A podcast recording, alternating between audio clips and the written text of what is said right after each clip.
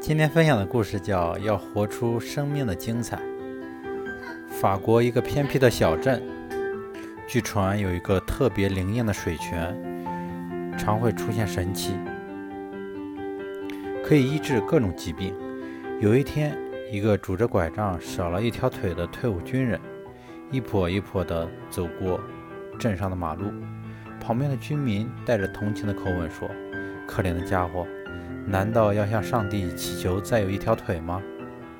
这句话被退伍军人听到了，他转过身说：“我不是向上帝祈求有一条新的腿，而是祈求他帮助我，叫我没有一条腿后也知道如何过日子。”试想，接纳失去的事实，不管人生得与失，总要让自己的生命充满了亮丽与光彩，不再为过去掉泪。